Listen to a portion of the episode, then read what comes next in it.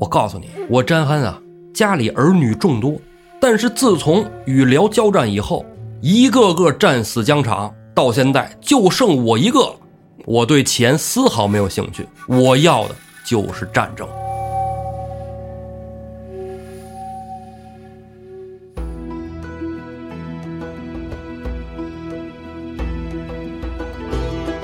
胡说历史，笑谈有道。欢迎您收听由后端组为您带来的《胡说有道》。喜欢收听我们栏目的朋友，可以在公众号里搜索“后端组”来关注我们，里面有小编的微信，您可以让小编拉您进我们的微信群，与我们聊天互动。大家好，我是主播道爷，小黑 黑又是黑老师。哎，感谢黑老师。啊，不客气，哎，咱们直奔主题，继续。书归正文。哎，上回啊，咱们说了这个宋钦宗啊，六神无主，左右横跳，嗯，一会儿呢支持的这个主和，一会儿呢又支持主战派。关键他支持的这个主战还不是主心 骨对啊，他随便把自己家哈士奇就放上去了啊，一放出就不归了，啊，对，跑 路了。对，最后的最后闹一个还是议和嗯，啊。金军呢也还行，您这议和就撤了，人是就撤退了本身就害怕啊，人家也含糊啊，嗯，胆儿突是吧？对呀、我这就这么点人，您那儿好几十万，你这对呀、按照最后那个放回来的俘虏，人说金军就五万人，哎呦，那宋军城里几百万，对呀、你这不给他搁外边耗他俩月，饿也饿死了嗯，啊！再放牧的牛羊也吃没了啊，生也来不及呢，是不是？嗯金军这一撤了，朝堂里就商量着啊，崇师道啊，老崇将军呢，说是要击杀啊，就是追，不让他们渡黄河，杀他们什么目的啊？把那三镇的誓书啊、诏书啊给要回来，啊，三镇不能割呀。不能丢， 嗯，皇帝说不行，啊，这个有违这个议和的合约，刚咱刚哥是吧？刚哥我送送， 哎，让我送他来。 对，哎，李纲这主意好啊，皇上答应了。李纲说的也有道理，是，皇帝也没多想。嗯，哎，李纲跟这个崇老将军俩人会心一笑啊，他说送那份儿多了，我兵出去了，你管不着了就。啊，军令有所不受，哎，这时候啊，李纲跟崇老将军啊就点了十万人马。这各路群王军一听，这金军要撤，个个都生闷气呢。一说送送他们，哎，就送送他们，这更好，好好，好好好， 啊十万人把他们五万人送没了，我说，对，就这么寻思的。嗯。因为金军呢，已经前一天先走了，这帮送的人玩了命的跑啊！ 你别等等，送你们的，一块儿走一块儿走。哎嗯哎，最后啊，离着黄河还远着呢，就差了十公里就追上了啊！皇帝的金牌到了，所有军队立即召回。啊皇上觉得不对，李纲跟重儿道俩人肯定憋着不是好好送人家。啊，皇上醒过闷儿来了，真好好送你，不用俩人都去。 哎，不能送嗯啊，不用你们送了，都回来。因为这领军大将啊，在外其实是有一定的自主决定权的。虽然说你什么事儿也得跟皇上禀报一声，但是你还是能决定，就是我军队先停在这儿，给皇上送信儿之后，你再告诉我，你让我进我就进，你让我退我就退，啊，我先驻扎在此地，原地停留。崇之中啊，给皇帝就写了封信，说现在啊，金军的东路军已撤退，但是西路军的詹憨并未撤退，而且往黄河进发。依崇师中看啊，詹憨没有攻破太原，但是呢，觉得他太原可能打不下来，绕过了太原城，奔黄河岸来了。嗯因为两路金军无法互相通信，啊，没有什么书信往来，没通着信儿。等到金军撤退的时候，张翰那边得着信儿了，说呀，你那边东路军已经得着了，是吧？嗯抢着货了，那我这还没过去呢。不行，他也想抢黄河过来，哎，掠夺点东西走。是啊，你说我这没用上劲儿，回去不好意思分呢。对呀、这这半年都耗在太原了啊！就是太原城真厉害，就之前咱说那王炳嗯啊，咱节目里讲过太原保卫战嘛，啊，真猛！崇仁中跟皇帝写信，主要是说呀，现在我在詹憨没有渡河之前，分兵包抄詹憨后路，啊，与太原军呢把詹憨就给灭了，以绝后患。真是多余说呀。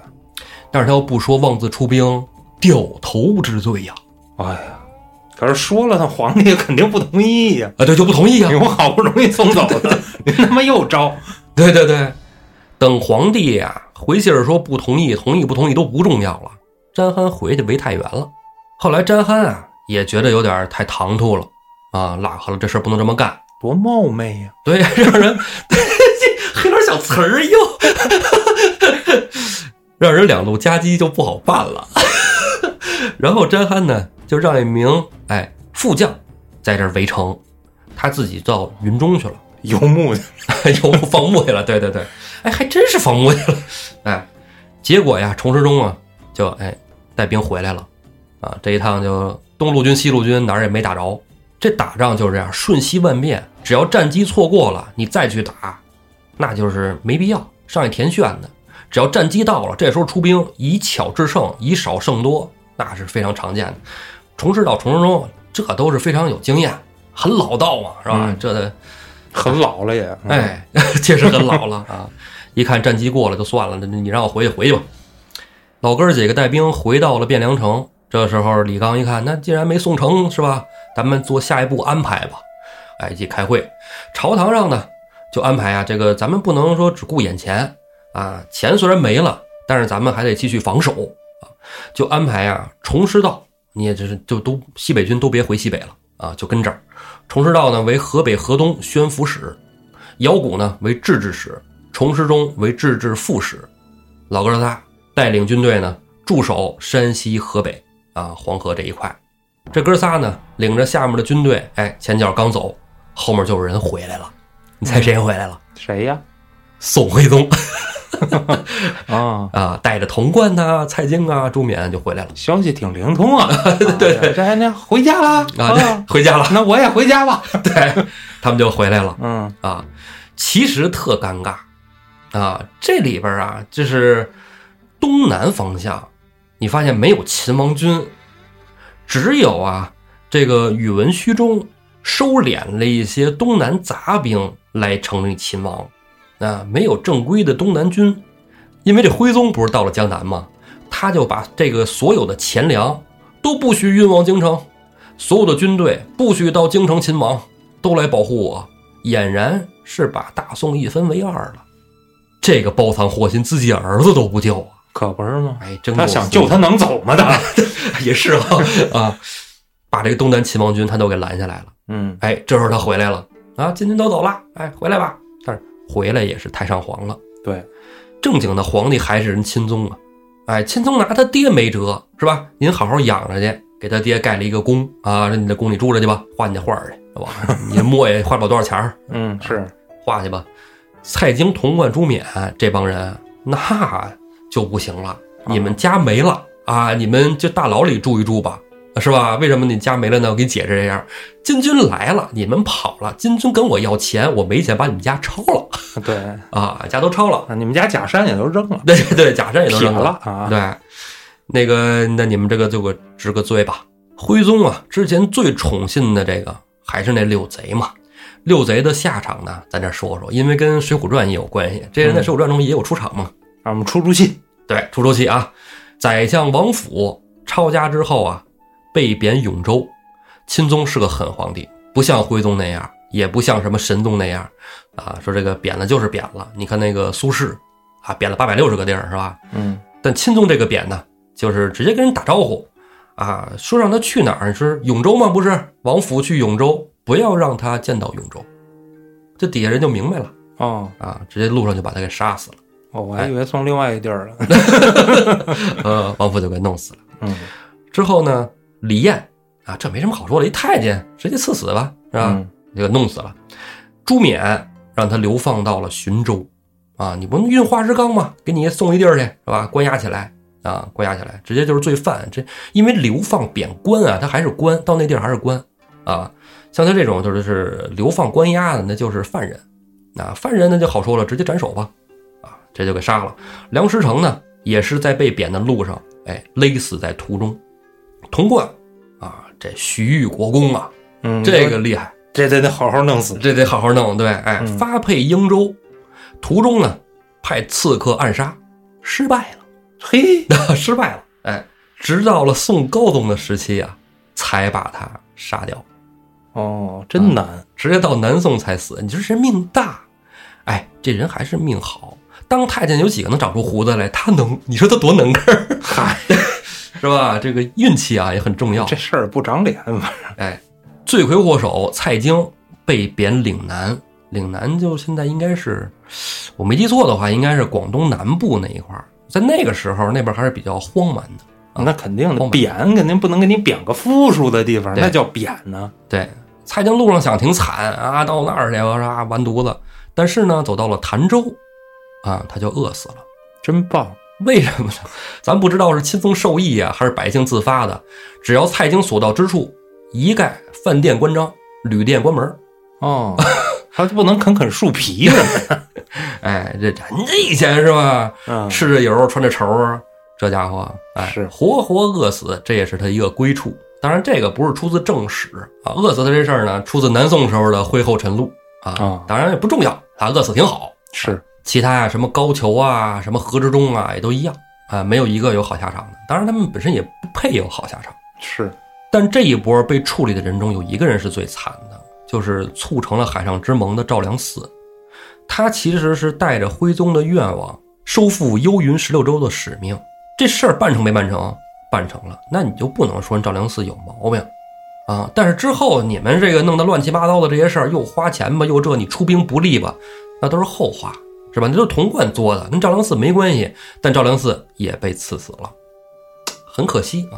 嗯，然后咱就说这个金兵，金兵在回军的途中啊，正好是东路军要路过中山跟河间两郡啊，这个不是之前已经割让给金了吗？议和的条款啊，嗯，张邦昌跟着一块儿去的呀，张邦昌是割地使嘛。到了城下呀，宣读诏书，城上的士兵呢用石块儿回应， 大板砖归脸，兵帮五四啊。嗯，就是没成功。太原那边呢，你不能让张邦昌再跑太原去，绕一大弯儿。那时候没高铁，就派了陆允迪嗯啊。咱讲王炳那期就说过，陆允迪到太原城中宣读诏书，王挨板炳 砖，王炳差点给他弄死，不是？哎嗯，啊，太原军民誓死不降嘛，是吧？皇帝诏命也不听啊，所以没辙。这三镇虽然皇帝说割了，但是人家城中的军民不割 啊，死扛。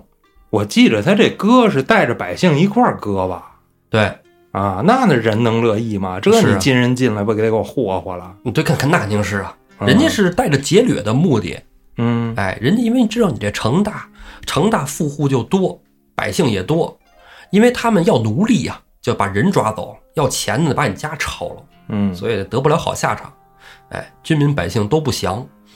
那么这个金军一看，我劝不成这事儿，那我得跟你们皇帝说，你们得派能劝的人来。这张邦昌也不管事儿，这信儿给朝廷里送过去以后，朝廷里又发出了不一样的声音。你看，三镇人家百姓、军民百姓都说不能割，你得听民意呀。对，但是皇帝呀，说他们不割呀，啊，那他们不割就不割吧，就派出使臣跟金国说呀，这三镇要不给我们留下，我们愿意多给钱，再给钱，啊，啊，拿钱赎。金人傻呀，你上回就没给够。哎，金人没搭理这茬儿，反正人家要撤退嘛，就先退了。撤退的时候呢，就把这个象州、磁州都给掠夺了，抢了一批人就走了。因为这是在那老哥仨带兵驻守之前嘛，哎，人家金兵这这这抢了一片啊。但是过黄河的时候啊，没有放肃王，啊，就是钦宗他弟弟没放，是你们答应我这没给，我对就先带走呗。哎，就带到金营去了。确实，三镇他们没得着，没抢下来。但是你把亲王带走了，是不是也是违约呀？嗯哦，那就白约了呗。对，所以这时候主战派又站出来了，哎呀，他们违约了，嗯咱得追他们屁股后边撵去，啊，再弄死他。皇上，你这回你不能拦着我们了吧？他们违约了。我得把您兄弟弄回来啊。哎，主战派这时候一上场，但是崇师道呢，因为他哎太老了，七十多了，啊嗯身体又有病，啊，就说这个仗我可能打不了了，但是我是支持主战的。是，姚古跟崇师中说：“臣愿效死命，啊，追杀金军。”钦宗这时候底气又上来了，就很奇怪，这个人的这个人一会儿啊有底气，一会儿没底气的。 可能是他爹回来了。 哎，钦宗说呀：“啊，祖宗之地，尺寸不可与人。”说了这么一句，那真是前后打脸嘛，是吧？是啊，打的都不是着实啊，就让姚古啊跟崇师中两路，一路从西南进军，一路从东南进军，两路救太原。姚古跟崇师中领兵啊，往太原而来。等过了黄河以后啊，崇师中率兵啊，依次收服了平定啊、寿阳啊、榆次啊好几个县城啊。崇师中是会打仗的。这时候啊，这金军的大元帅詹憨啊，正在云中那儿歇着呢。游呢啊，游牧放牧的是吧？ 对，放牧呢啊，对他确实是让士兵在这儿放牧，因为太原城边你咋放牧啊？战场树都砍没了，哪有草啊？嗯，这放牧还得到山后诸州啊，云州以北啊有草原。这时候宋朝啊就有这个探子，哎，谍报人员就发现了这一情况，回去给皇上报信儿啊，他可不是说张翰在这儿放牧呢，啊，他说他要跑，哎，他说这张翰撤退了，啊跑了，已经跑到了这个云中了。你赶紧给这探子配个眼镜儿吧。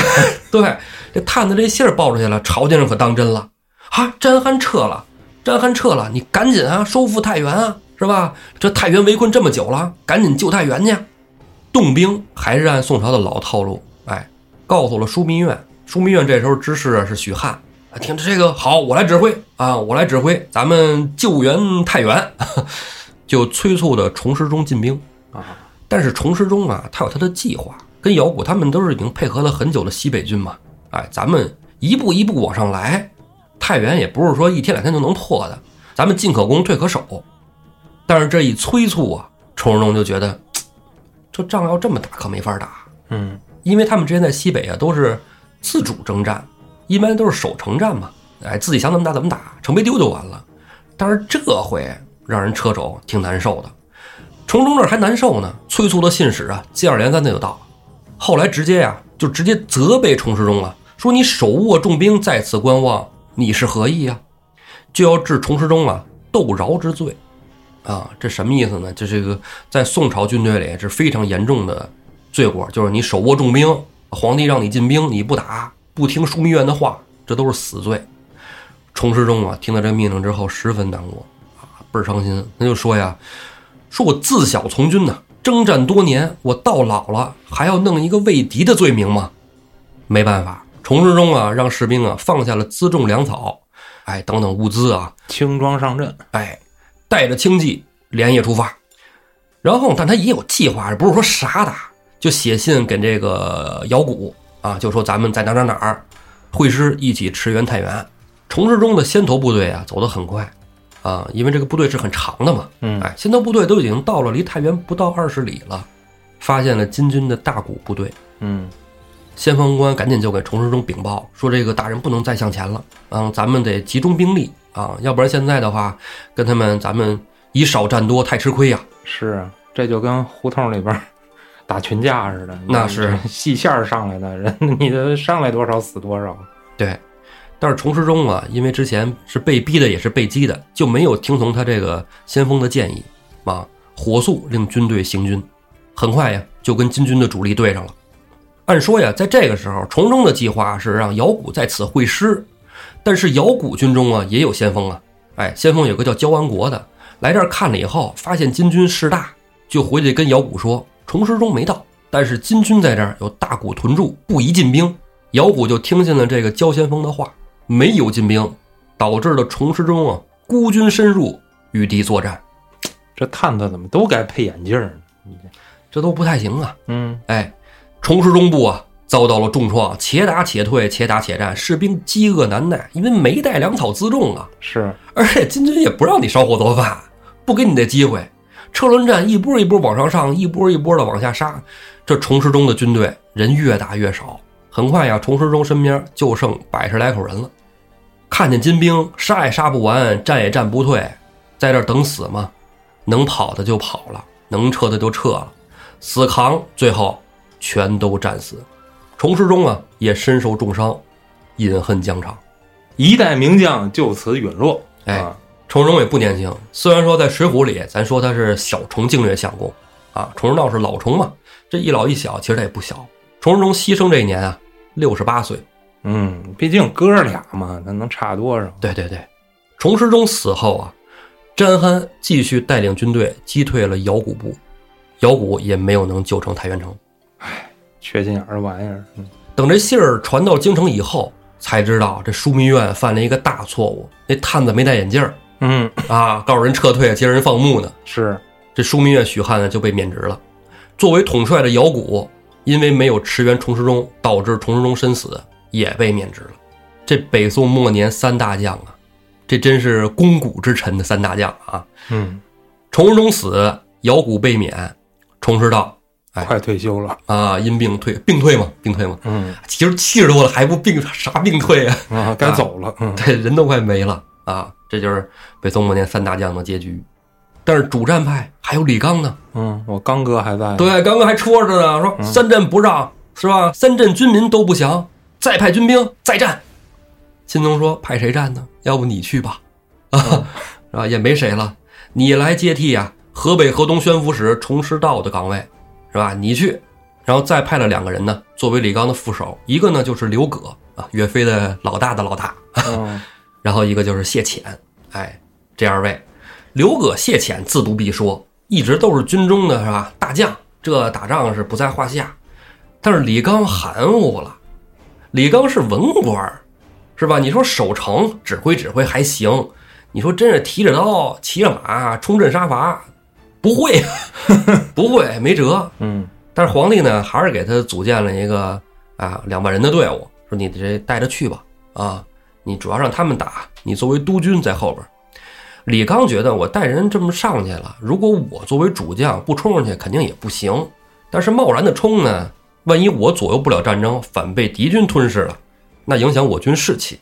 所以李纲啊，就出了一个主意啊，准备训练这个车阵。 是，我换个词儿，我换个字儿，我换个字儿，这个好， 这个好，我能总说吗？ 为什么？其实是这样的啊，我给你解释一下，因为北宋现在没有什么战马了，那个御马员呢，之前不是被郭药师给弄走了吗？两万匹马，本身马就不多啊，他带的都是部族，那部族怎么跟金人的马队打呀？步兵怕骑兵嘛，所以呢，就要摆这个车阵啊啊，用车哎摆一个阵，啊，不是这样震来动对的抗震，他的，对对对，阵型的 阵，哎，对对对对对，哎，但是他在这儿得训练呢。你这个阵，你不是说拿过来就能震啊，是吧？他这个姿势， 对对对，摆好那个姿势啊。但是皇帝呢，就看李纲这儿怎么一直没有进兵摆姿势，啊，在这儿练阵呢啊。皇帝就觉得你这个还是不靠谱，你这个一介文人领兵打仗，你说你主战，你倒是能行啊，我看你也不行，就把李纲手下的两万人给解散了，李纲就变成光杆司令了。嗯但这仗还得打呀，谁来指挥这场战争呢？哎，皇帝觉得我可以，钦宗、 对这个逼数可能有点歪，他觉得他行，就亲自坐镇呢，指挥刘葛跟谢潜的部队去救太原。这两支部队虽然没有了李纲啊，其实毫无影响。 是，李纲人数也不多，而且这个战将也不行，主要还在刘葛、谢潜这边。你这边还都是啥人？我跟你说说啊，刘葛的副手是王渊，王渊就是之前宋江征方腊的时候宋江的顶头上司嗯啊，就是历史中啊，历史中啊，当时王炳的手下先锋官啊，然后谢潜手下的副手呢是佘家军的佘延志，哦，还有一路是太原守将张孝纯的儿子张浩，哎，他的副手呢是佘可求。这三路兵马去救太原，皇帝亲自指挥，按说应该也行。但是北宋的最大弊端是什么呢？就是皇帝在宫中坐着，指挥军队在前线打仗，这一来二去的，哪儿还有什么战机可言啊？效率。所以这一仗的结果啊，不言而喻，啊都失败告终。其实他指挥啊，就是不指挥就稳胜了，可能。哎，真有可能啊，这都是什么人物？啊，这这这这老一波了，加上这个中生代，这都是可以的呀。是你说你都皇帝了，你还跟谁邀战功啊？你裹什么乱呀、哎，嗯在皇帝的亲自指挥下，啊、三队兵马败下阵来，太原也没救了，但是得找人背锅呀。这时候想起李纲来了哎，啊，指挥不力啊，下岗。哎，下岗，直接这回啊，把李纲贬到江西去了，之后一贬再贬，又贬到重庆 啊，这是旅游呢，旅游对，哎，搁现在还行啊，都是好地儿。是，哎，没办法呀，军中不能无帅呀，又把崇师道给请回来了。崇师道抬 着担架， 啊，崇师道跟皇上说呀：“您指望我领兵出征，恐怕是不行了。那臣有一策，建议皇帝啊移驾长安，啊，您到长安西北去，西北军的根据地，兵多将广，招兵啊也好招。我在那边非常有经验，而且我崇家军呢、跟羌人合作已久，招一些羌兵来融入宋军的队伍。咱不说一战，至少有一守。但是朝堂上的声音，那反对的都出来了。啊，一看崇师道都已经这样了，主战派都落下风了，说你这个思想啊就不对，你这让皇帝逃跑，让皇帝跑路啊！咱们现在正是应该守住汴梁城的时候啊！没办法，朝堂上的反对声音太多了，崇师道刚刚要上位，结果又被罢免了。嗨，被罢免的崇师道啊，没过多久，病拿的人就没了。崇师道的死啊，给整个的北宋啊，以及这个军中、朝廷内外啊，震动极大。因为崇家军在宋朝啊，真的是功劳啊，比咱们听说过的什么杨家军、杨家将啊，威风的多。是几代人从戎，从咱之前节目里说的那个崇世恒开始，代代从戎都在军中啊，几十人呢都战死疆场，直到崇师道亡故以后，崇家军的名字在宋朝历史上就没有在宋朝历史中大放异彩了。没落了，哎，据说呀，在汴梁城破以后啊，这个金军进到城里来，先打听啊，崇师道老将军在哪儿呢？啊，这时候这个崇师道老将军的侄子啊，崇烈就出来了，说这个我伯父已经亡故了啊，病故了。哎呀，金军真是可惜太可惜了，啊，真想与老将军一战呐、是哎，若是在战场上战赢了老将军，啊，这一辈子也算是有个能吹嘘的。嗯，可惜了，可惜了。金军啊，给崇师道的评价是极高的，那民间也是一样。有一传说啊，说这个崇烈啊，就是侄子嘛，嗯，护送着崇师道的这棺材灵柩啊，返回老家。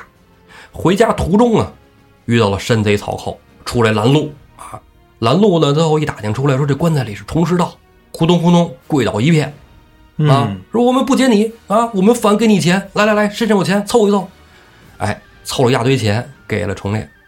你就说这崇师道啊，在宋朝是真是得民心，但是对于土匪来说啊，我觉得土匪还是重英雄哎，啊，对，当然了，崇师道如果从棺材里爬出来，还得绞了他们， 对吧？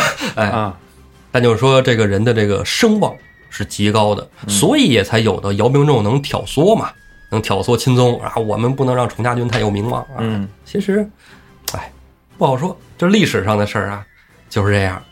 无论你是忠臣良将，还是乱臣贼子，最终都难逃一死 嗨，啊！这是没办法，生命就是这样。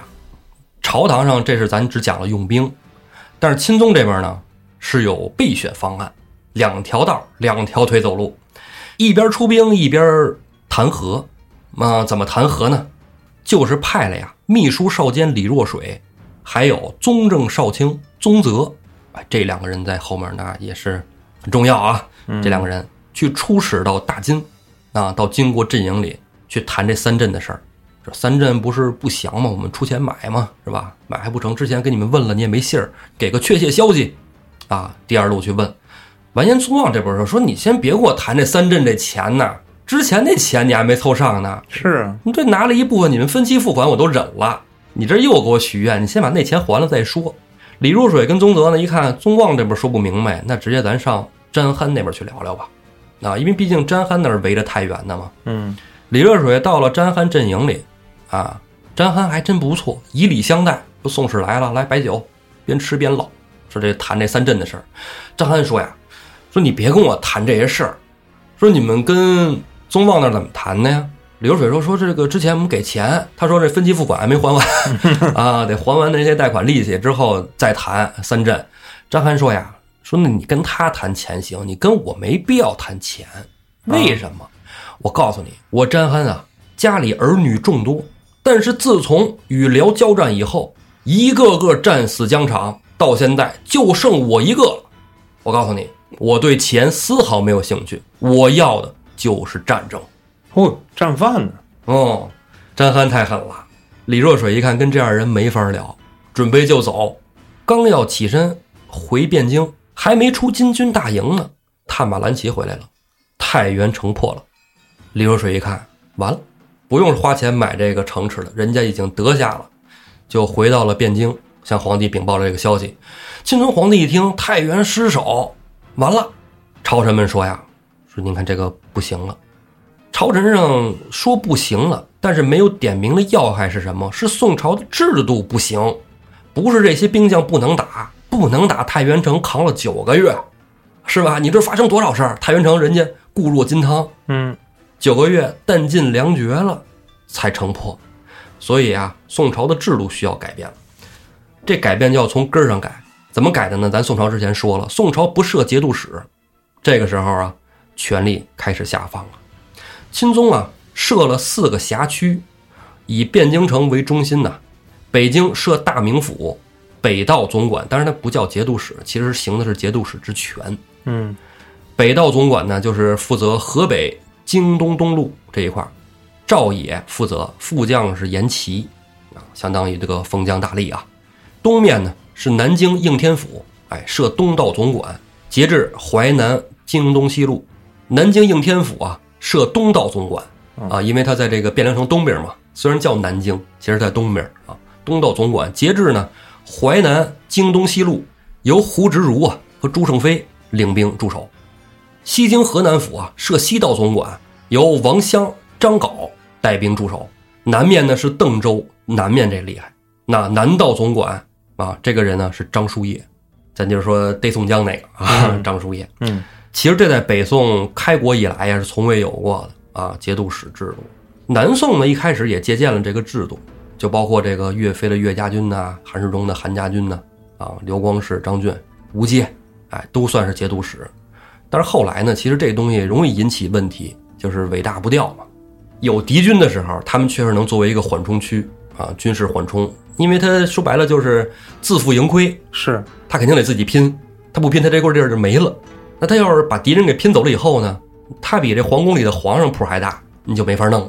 是，这属于就是把这个国家给划分了几片儿，然后各自为王了。啊，只不过叫节度使，对，嗯、感觉是个干活儿的，对但实际上他在当地就是王爷嘛，就一样嘛，嗯啊，这个独立分封的王爷没什么是区别。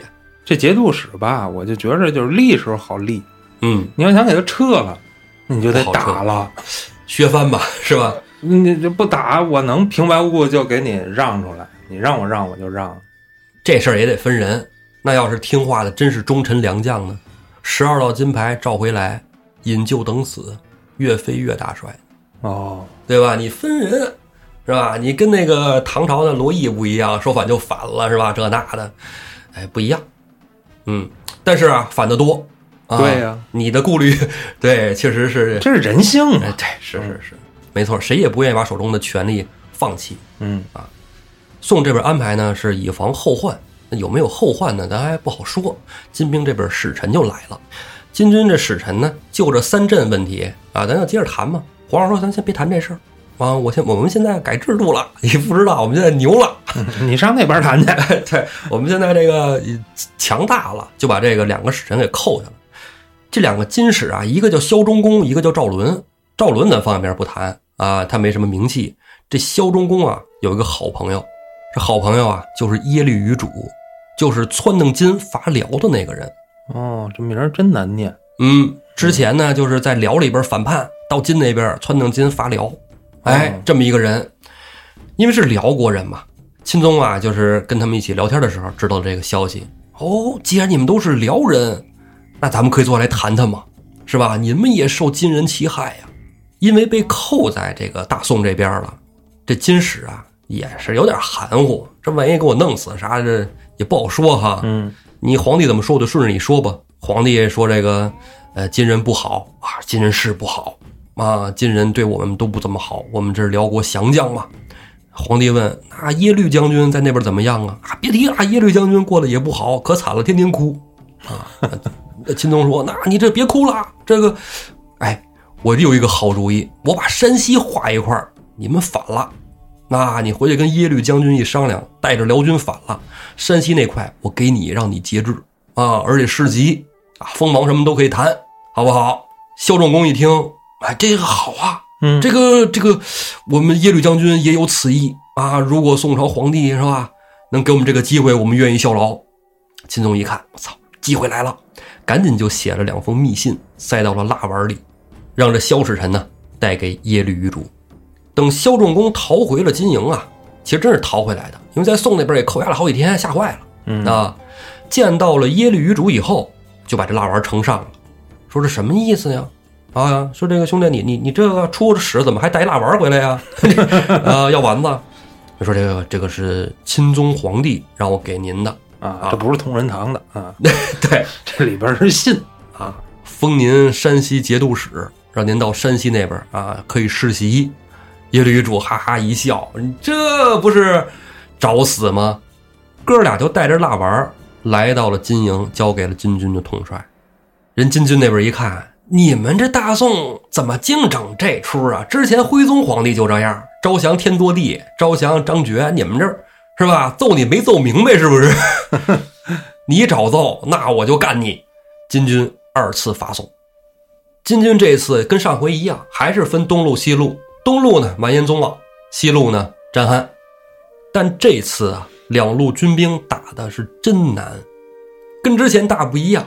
嗯，之前郭药师领军，东路军几乎兵不血刃就杀到了汴梁城外，但这次不一样，这次打的是特别难。詹憨那边以为拿下了太原，这我就一马平川，啊，你家院门常打开，啊对呀、不是那回事儿。这两路军兵啊，没打几座城池呢，就损失了好几万人。为什么？嗯，因为原来的那些军队啊，不都逃了、降了吗？后来换上的都是西北军， 重师到姚谷带了那票人在这儿守城的。这些军队跟之前是完全不一样的。那些军队啊，就是能逃就逃了，能降就降了。这西北军驻守城池，只死不降。哦，啊，只有死的宋军，没有降的宋将。硬气，嗯，尤其啊，詹韩军在山西那边打平定和寿阳，损失非常惨重。因为当时在平定军中啊，有人才，卖个关子啊，一会儿咱再说。嗯，不好打，但是金军的实力还是在的啊。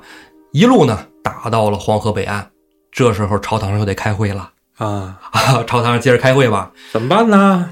钦宗说呀，三镇不要了啊，咱真不要了，咱就给他们就完了。朝臣们说说他们好像不只是要这三镇吧，嗯，只要三镇他们不会再来一出，啊，估计他们是想要黄河以北吗？朝堂上就吵开了。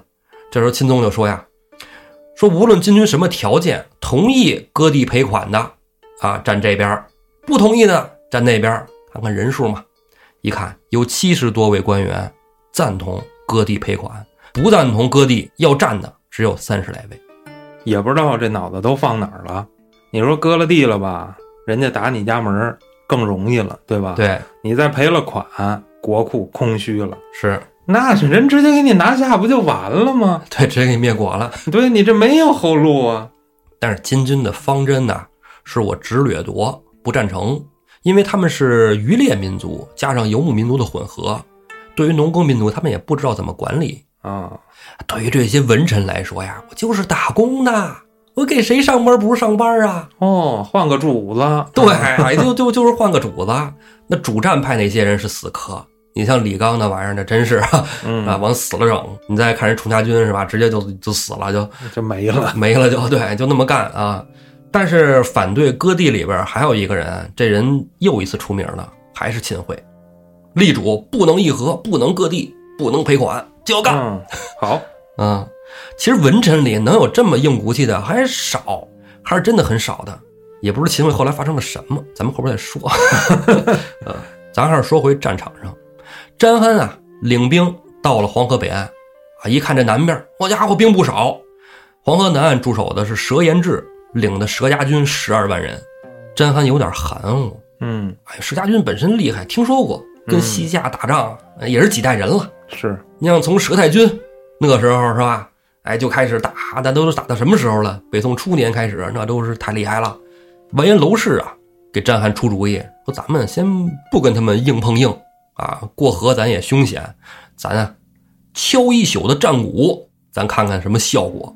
哦，哎，当天夜里啊，这金军就把战鼓都拿出来了，咚咚咚咚咚咚咚我河边蹦迪了，啊，对， 蹦迪，对对对，嗨起来了是吧？啊，从中间分开是吧？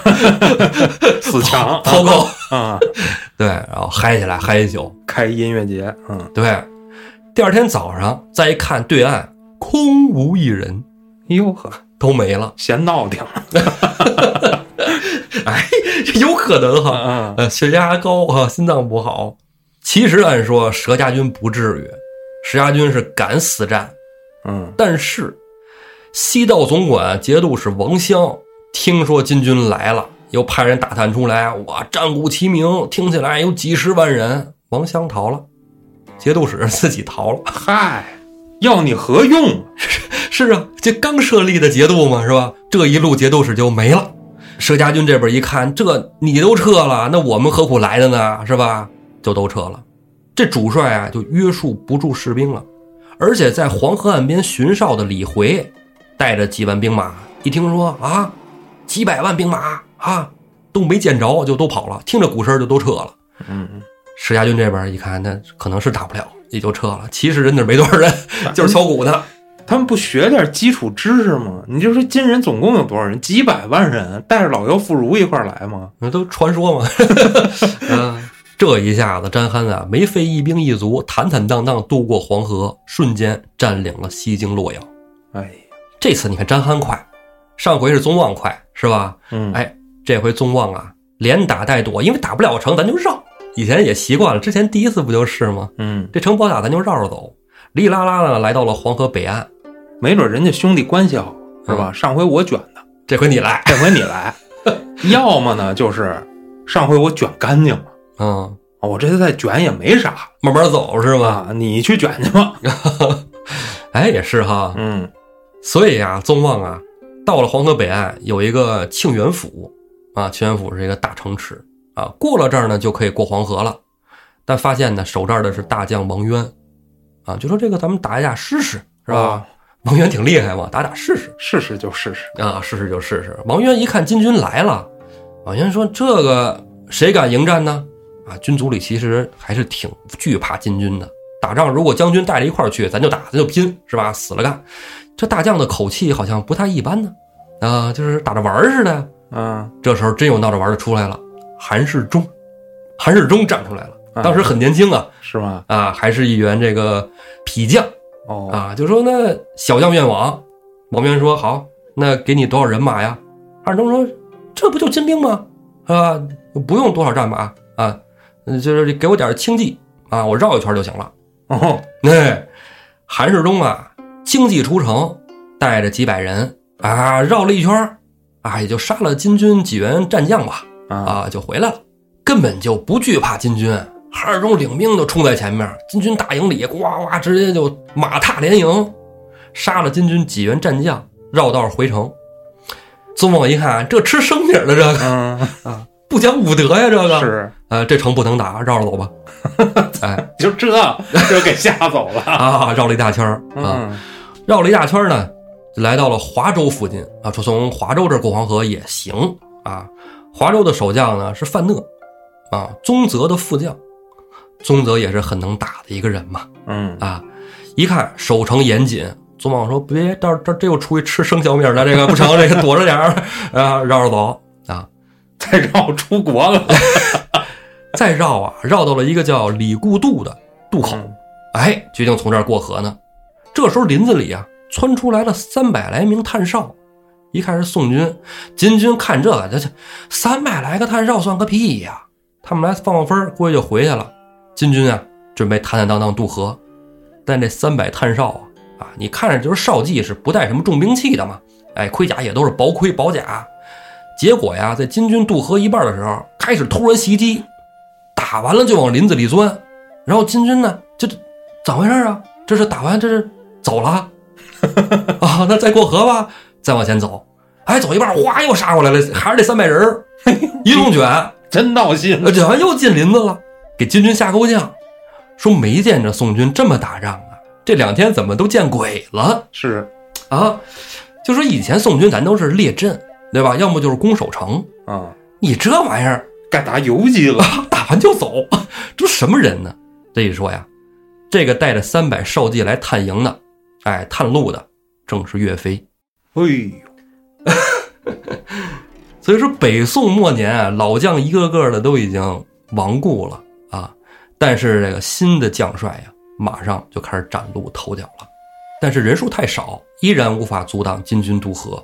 也就是叨扰一下，对对对，朝堂上可不知道这些事儿啊，朝堂上就知道金军两路杀来了，都已经渡过黄河，而且西路军已到了西京洛阳。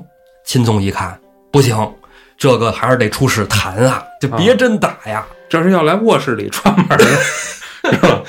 炕上谈是吧啊，对，钦宗啊，一看那还是这个得派点重量级人物去谈啊，就把他这个胆儿大的弟弟康王赵构给叫来了，嗯，说你去出使金营去谈判，不要打了，赶紧啊，别打了，停步，咱们谈条件都好说。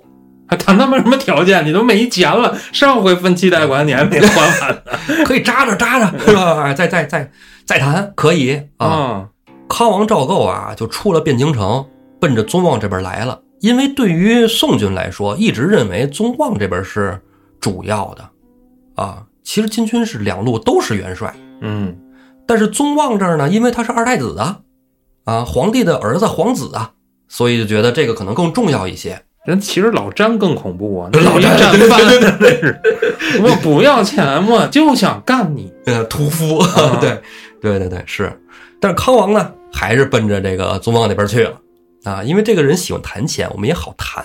是，赵构呢，就来到了磁州、象州这一方向，跟着康王在一起的有一个使臣叫王云，王云呢是会打仗的一个人啊，或等于就是懂点战术的一个文官儿。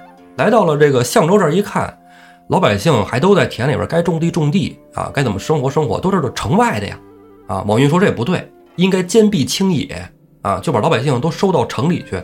嗯，老百姓其实是不乐意的，为什么呢？这不是把家都舍弃了吗？是啊我弟咋办呢？对，只带了金银细软来到了城里。但是因为啊，坚壁清野这个政策其实是好的，金军一看有准备就绕路了啊，啊。金军一看这个村子里有人，说明他没准备，可以突袭。但一看这都已经准备好了，就别打了。不好打，对，总往那边是习惯嘛，是吧？哎，就是不打了，绕一绕，绕一绕。对，老百姓一看呢，并不知道是因为坚壁清野导致了金军知道城中守备森严，只是知道了金军绕路走了，老百姓就传开了，金军根本就不打咱这儿，嗯，你让我们抛家舍业的啊，这这这是成何成何体统啊？这是欺负老百姓吗？所以老百姓啊就开始准备抓这个王云嗨，啊，说他肯定是把我们都弄走之后啊，把我们这个家里都给啊掠了，这都是赃官坏官。其实王云不是，嗯，但是王云吧，就有点那种文人清高啊，就老百姓你就听话，都对你们好啊，那股劲儿。也就是在康王赵构啊，还有王云在宗泽府上的这段时间里，老百姓在门口一直闹腾啊。有一天啊，宗泽就说说咱们去拜一拜这个崔府君祠，因为这儿有这么一座庙，也算一景点儿呗，是吧？嗯人家皇子来了，带人逛逛，也还不能有说这闲心 那呢，怎么办啊？嗯，至少金兵走了，没事儿了。嗯，而且老百姓不让康王去金营，老百姓就说什么呀？说你不能去，你去就回不来了。而且宗泽也不建议康王到金营去出使。康王这时候已经有点动摇了，说是要是不听我皇兄的了啊，啊，啊，在这儿逛逛吧。哎，但是逛的路上啊，老百姓有人认出了在康王赵构身后的王云弄他，啊，就这个，就这孙子坚壁清野，把我们家都给那个啊，让我们舍家抛业的，弄他！老百姓上去一拥而上啊，把王云就给杀死了。哦，圈踢了给，哎，这一下给康王赵构吓够呛，也给宗泽吓够呛啊！啊，这我的治下，你这你甭管什么原因，你杀人也不对呀、是啊，哎，派人把这个带头的就给抓了杀了。但康王赵构一看，那我就不能在这地儿待了，民风彪悍呢。是啊，你能打仗不假，能守城也厉害，但是老百姓对着官员这说杀就杀呀。 啊，哪天惹他们不开心了，好嘛，哎给我圈踢 了，是嗯，康王赵构啊，就来到了象州。等赵构到了象州之后啊，甭管是遇见了官员也好，百姓也好，都跟赵构说：“说您您来我们象州啊，您一定要见一个人，这个人啊非常厉害，非常重要啊，您要见他。这个人的名字把康王昭告的耳朵都摸出茧子来了，嗯就是岳飞哦，啊，象州汤阴县的岳飞。之前岳飞啊去守的平定，在山西那儿呢，嗯金军打过来的时候，不是死了好几万人吗？岳飞在那儿驻扎，啊，在那儿打。当然，岳飞的官职不高啊，也只是一个偏将。当然，后来平定还是破了，破了之后呢，岳飞就随着溃军呢回到老家这边来了。但这边呢，也在收拢这个呃各处的这个逃亡的士兵，再集成队伍。岳飞又再次从容。之后呢，也是带着那三百人探哨出去巡逻去，啊碰见了金兵过河，啊，打了人一通。是你多冒昧呀、赵构在此啊是第一次见到了岳飞，哎，觉得这个人真厉害。这是康王赵构啊第一次见到岳飞，并且在这一面之后啊，心中就已经知道这个人将来一定会大放异彩的。 嗯，眼光还不错。也正是因为见识到了有宗泽和岳飞这样的人，康王赵构啊觉得没有必要出使金国，弹劾不弹劾的你没用啊。就像刚才黑老师说的似的，你这个你和也是完蛋，你不和也是完蛋，都是死。索性在这儿静观其变，不和怎么就完蛋了？你不和就是干呢，对，就干呗。不和干。但是汴梁城中现在没人了，啊，没有秦王军队呀。 你知道为什么没有秦王军队吗？嗯，因为这帮文臣呐、跟钦宗皇帝说，不能让人秦王。如果秦王了，这样会激怒金军的，金军打咱们就该更使劲儿了。所以咱们不能让人军队来汴梁城。哦，钦宗就听信了主和派的这些谗言，哦，就不光门得常打开，我这里屋门还不能锁。对啊，哎，等你到我炕上来，啊，所以没有秦王军就完了，就没有必要在那儿耗着了。康王也是在这儿等待机会。如果说率兵秦王的消息一来，马上我带着宗泽、岳飞就杀过去。康王赵构是这么想的，但是朝中啊是另外一个场景，因为金军的使臣说我们拿着你们的这个皇帝诏书，城都不给我们开啊，说这个割地了，这地割了，咋也不给我们开城啊？还跟我们打，拿大板砖往下拽，以命相搏。嗯，盖好几个金字塔了。哎 嗯，钦宗觉得这问题出在呀，这个使臣派的不行，啊，说这个得派听话的人去，而且说话得有分量，到那儿说话得好使。哦，然后就从主和派里啊去找割地使啊，谁人啊？你们不都嚷嚷主和吗？谁人出使割地去？只要劝开城门之后就没你们事儿了。金军一入城啊，你们就大功一件，什么什么玩意儿这是？还有这人物吗？啊，主和派里边，你别看说降什么这玩意儿，撺弄的狠着呢，啊，叫的欢着呢。一说干这割地使的活儿，没人愿意去是，啊。张邦昌都爱大板砖啊，谁愿意去呀、嗯，帮人盖金字塔去吗？你就对，钦宗就想起来之前说不让秦王那几个劝的，啊，这几个人是谁呀、一个叫耿南仲，一个叫聂昌，这俩人呢是主和派里边说你别让秦王军来，就那孙子。嗯秦宗说：“那你们去开城门去吧， 啊，是吧？你去能敲开城门去，你们去。”这俩人呢，就随着金使，一个来到了魏州，一个来到了绛州。耿南仲跟着金使来到魏州以后啊，在城下啊展开诏书啊，宣读圣旨啊，此城已割让给大金。城上一箭下来，噗，给圣旨射一窟窿啊，哦金使脑袋上给钻一眼儿嘿，这回没扔砖啊。啊。耿南仲一看，差点射我身上，这我赶紧跑。哦，溜达子就跑了啊，跑路了。聂昌就没有这么好运气了。聂昌跟金使啊来到了绛州，绛州还是挺讲理的，说、啊皇帝使臣，那我们得接见，但是我们现在城防坚固啊，不能开城门，弄一筐给你吊上来吧好样儿的啊，弄一筐就吊。当然，当年那个太原的陆允迪不也是吊上去的吗？啊！很正常。调上来以后，在绛州的前辖赵子清一听说，怎么着，你是那个啊，让我们割地的，是不是？让我们开城门的啊？行，来，就把聂昌从筐里给揪出来了，掏出俩手指头啊，来个二龙戏珠，眼珠子就给他挖出来了。 哇，弄这么长度吗？要不说生性呢，嗯，这眼珠子挖出来还没完呢，直接让人架油锅就把这聂昌啊给煮了，架油锅不应该给炸了吗？就近吧。架油锅给煮了还行，生性吧，这金使一看不行，这玩意儿没法玩儿啊。啊我就不上去了 那对我就不是，我就不进去了，啊先回了。啊！金军一看，你们这还是不好使啊！你们谁来了也开不开城门？算了，我过去，咱们进屋谈吧。啊，接着往汴梁城来。啊，这时候啊，真是说这个老将还是不一般的。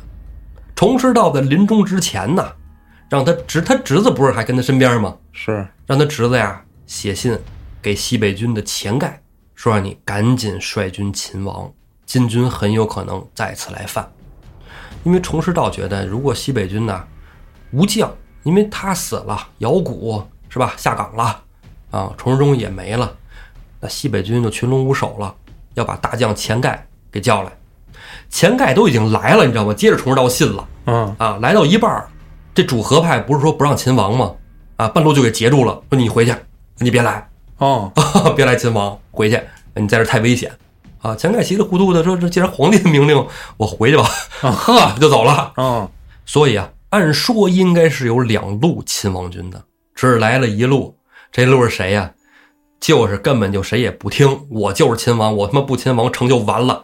这人张叔夜嗯啊，带着他俩儿子张伯奋跟张仲雄，啊，父子三人趁夜呀、突袭金营，杀了几百人，才来到了汴梁城下，赶紧开城门给接进去了。就这么一路秦王军，你说这西北军还真挺忠诚的，一个个的。这按理说啊，应该听老大的话。对，这皇上让你回去，你还就回去了，那当然得听皇上的呀。不是？原理上是这样，是我就是说呀，这个西北军的传统，嗯，按理说老崇那会儿，你说要拥兵自重是吧？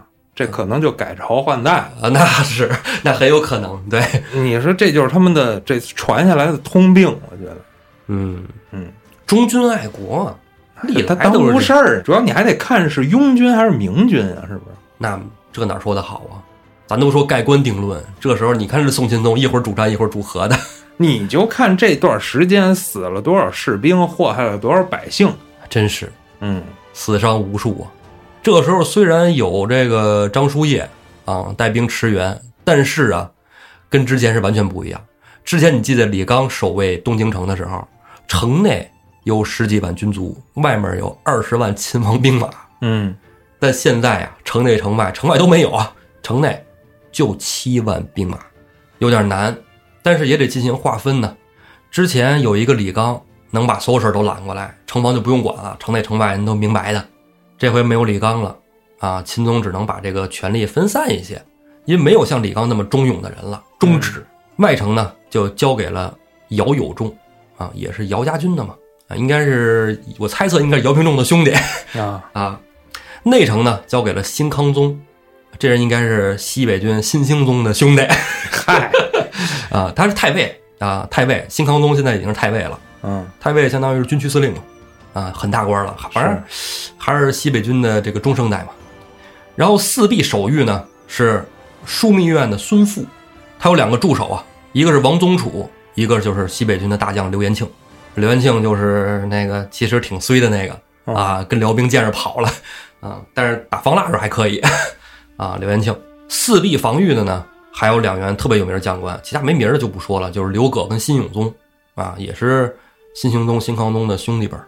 这么一看啊，基本还是西北军为主，所以说可能还能有一手。但是金军呢还没攻城的时候，城内就发生了大乱了，城中多处房屋失火，老百姓的忍耐已经到了极限了，在城中就已经开始作乱。那家里钱已经被搜刮完了，金军只要城破了，我妻儿子女都得死。索性现在我拉个当官做垫背的吧。哦，这乱到什么份儿上啊？就连太尉新康宗啊，刚刚封的内城守御史太尉啊，当街被百姓刺杀那这百姓这就破罐破摔了呗。啊，你都不指望他们去帮我守城了是呗？就豁出去了，啊豁，出去了。这反正大家一起死嘛，哦，对吧？你们能带兵，你们能骑马出城逃，是不是？我们怎么逃？是吧？我们老百姓只是等死，索性那就都甭活了。嗯，这东西就怕有带头的，一有带头的，后边就有起哄的。这起哄架秧子，这必须得治啊！守外城的姚有仲啊，赶紧是吧，把内城的事儿也给接过来，把这些老百姓里面带头的、撺弄的，一个个全杀了，才稍有平息。城中啊有一个宰相，这波宰相有一个真的挺有才的，叫何立。这人呢很主战啊，很主战，但是他有点儿捞偏门儿，特别信鬼鬼神神的。哦，就开始招一些呀、奇人异士来参军入伍。做 法，对，法 师，对对对，就招了这么一人，其中有一个人啊、叫郭靖，据说这人呢撒豆成兵哦，啊，这宰相大人就觉得这个是能人啊，合力说这这先藏起来，不到万不得已最后一刻，我哦不会让你出马的，保护起来啊。哦，最后就这郭靖啊，直接给他封到了武义大夫，但还没撒过一回豆呢，那还没撒过豆呢， 对，叫武义大夫，这啊靠吹牛逼也行啊，这可以可以可以，这个啊啊， 能 battle，啊， 会说 PPT 讲得好，产品经理。对对对对对，当然，咱这聊得很热闹啊。那其实这个金军已经围城了啊嗯，很险峻。金人攻城啊，宗望部还是来到那个木托港啊，木托港之前就是发现那个两万匹马那个地儿。当然来这儿并不指望来的有 马，是是，马从地里长对，所以来到这儿驻扎也是习惯嘛，啊是，吧？这个营地安排在这儿。但是宋军呢，自从他走了以后，就把这地儿啊都给弄成烂泥塘了。哦，一看这就驻扎不了，换地儿吧。就再往东南方向前进，来到了一个地儿叫刘家寺。啊，宗望说：“那来这儿吧，咱也不指望说是有什么战马了啊，这地儿也行，虽然稍微远点儿。一回头吓一跳，啊，为什么呢？这儿是宋营的军火库嚯，啊，里边有三百多门大炮。撞上了吗？不是， 你说宗望这个命有多好？来嗯，到这儿啊，三百多门大炮，我说那就得着吧，这个玩意儿。是啊我们正好也没带什么工程器械，就使这个，啊，推出去试试，哎，推出去试试啊，就干，就往城上打，城上揍，城上也有炮，城上这炮呢是那种，它不像现在啊是需要炮弹的，你炮弹打完了怎么办，对吧？宋朝那个有点像就是投石车哦，那种投石车，呃，在汴梁城上啊，这种投石车特别多，一开始呢投大石头，后来呢钦宗下令把他的爹盖那艮岳那石头太湖石啊都给搬来。嗯，啊，之前秦宋给封封侯啊、封爵的那些石头砸碎了，搬来拿投石机往出扔。民间老百姓呢，把那大磨盘给收上来，投石机往出拐哦，啊，还真行，抵抗了不少次攻击。其中宋军这边啊，虽然说没有李纲那么有条理的攻守，但是这些敢打敢战的人还是有的。范琼呢就提出来主动出击，开上门直接干啊，干他，别等着他往上来爬，咱先给他们都给弄死。哎，带兵出去激了一波，哎，行，嗯，挺有效果。之后呢，姚有仲哎也出去激了一波，哎，这好使可以，觉得跟金军呢还能打个有来有回。哦，但是十天之后，詹憨的西路军到了。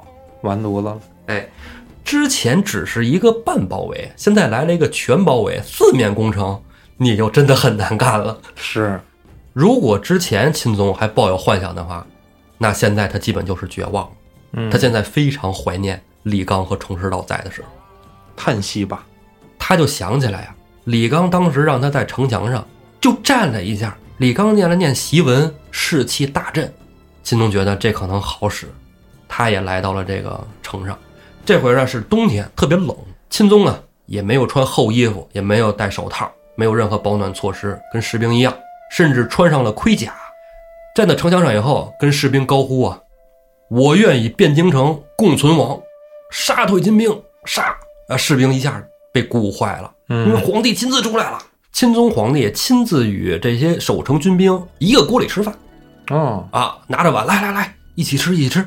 哎士兵们真是拼死守城啊！虽然说四面围城，但是以姚有仲、王宗楚，哎，以攻为守，刘延庆，哎，丰富经验也展现出来了。因为西北军大部分都是在守城嘛，西下进攻啊，嗯这刘延庆的能耐也展现出来了，哎，打的还不错。但是慢慢的，士兵们啊，越打士气越低下，咋回事呢？一是天气寒冷，嗯，二是越打越疲，三是看见了来来回回的使臣进出城外，就是说明什么呀？皇帝还是想和，并没有想决一死战。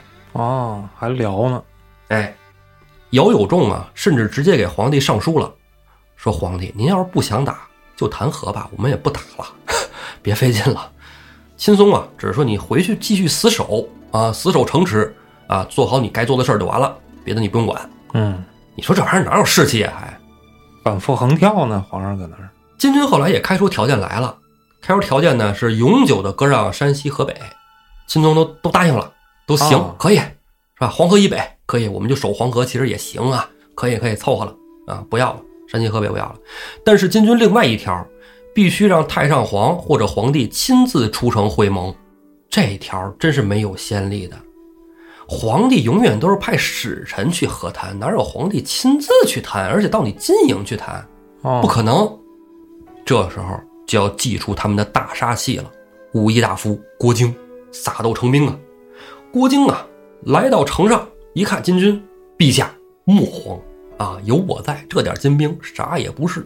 拿豆来，郭京啊，带了一万两千人杀出城外，就准备用他的六甲兵法，祭出他的六丁力士和北斗神兵来助宋军守城。嚯，说时迟，那时快，这一万两千人在郭京的带领下呀，嗯并没有见到什么六丁力士和北斗神兵，只见金军呢，黑压压一片，杀入了汴梁城中。这人呢？这郭京啊，出得城来，到城门那儿的时候，守城兵将有点奇怪，为什么呢？这守城的兵将啊，你得先出到城外，得过了护城河，你你不能兵都都到前边去了，你得拉出一个纵深来，到城墙以下。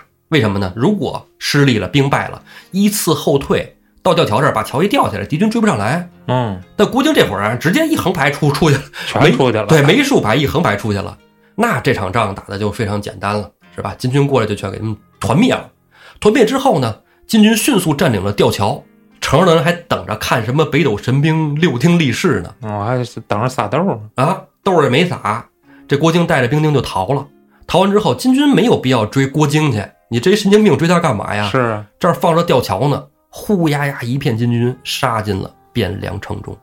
因为郭京啊根本就没给自己留退路，他不会打仗。嗯，如果是会打仗的将军，肯定是带着纵深去，有人在吊桥这儿守着，然后如果打不胜，一步一步退回来，打胜了，哎，咱再出击，或者说再回来，再组织兵将，不能把城门这儿都给放空了。嗯郭靖这是一股脑儿横排出去了，哦，哎，这一团儿人，你知道吗？就放飞自我 了。啊然后金军左右一抄，直接就到了吊桥之下了。宋军宋将这边还等着说这个是吧？如果不行，咱给人留退路啊。郭将军出去了是吧？神兵撒豆儿，啊豆儿没撒，没见着啊。嗯，撒币了。对，傻逼了，对。然后这个汴梁城被守了这么久，多少位英雄在此啊，生老病死的这玩意儿这么多，啊，就被一神经病白瞎了。啊，又一哈士奇。对，嗯，汴梁城破了，那么之后东京城内的皇帝、大臣、百姓们该何去何从呢？咱们下回再说。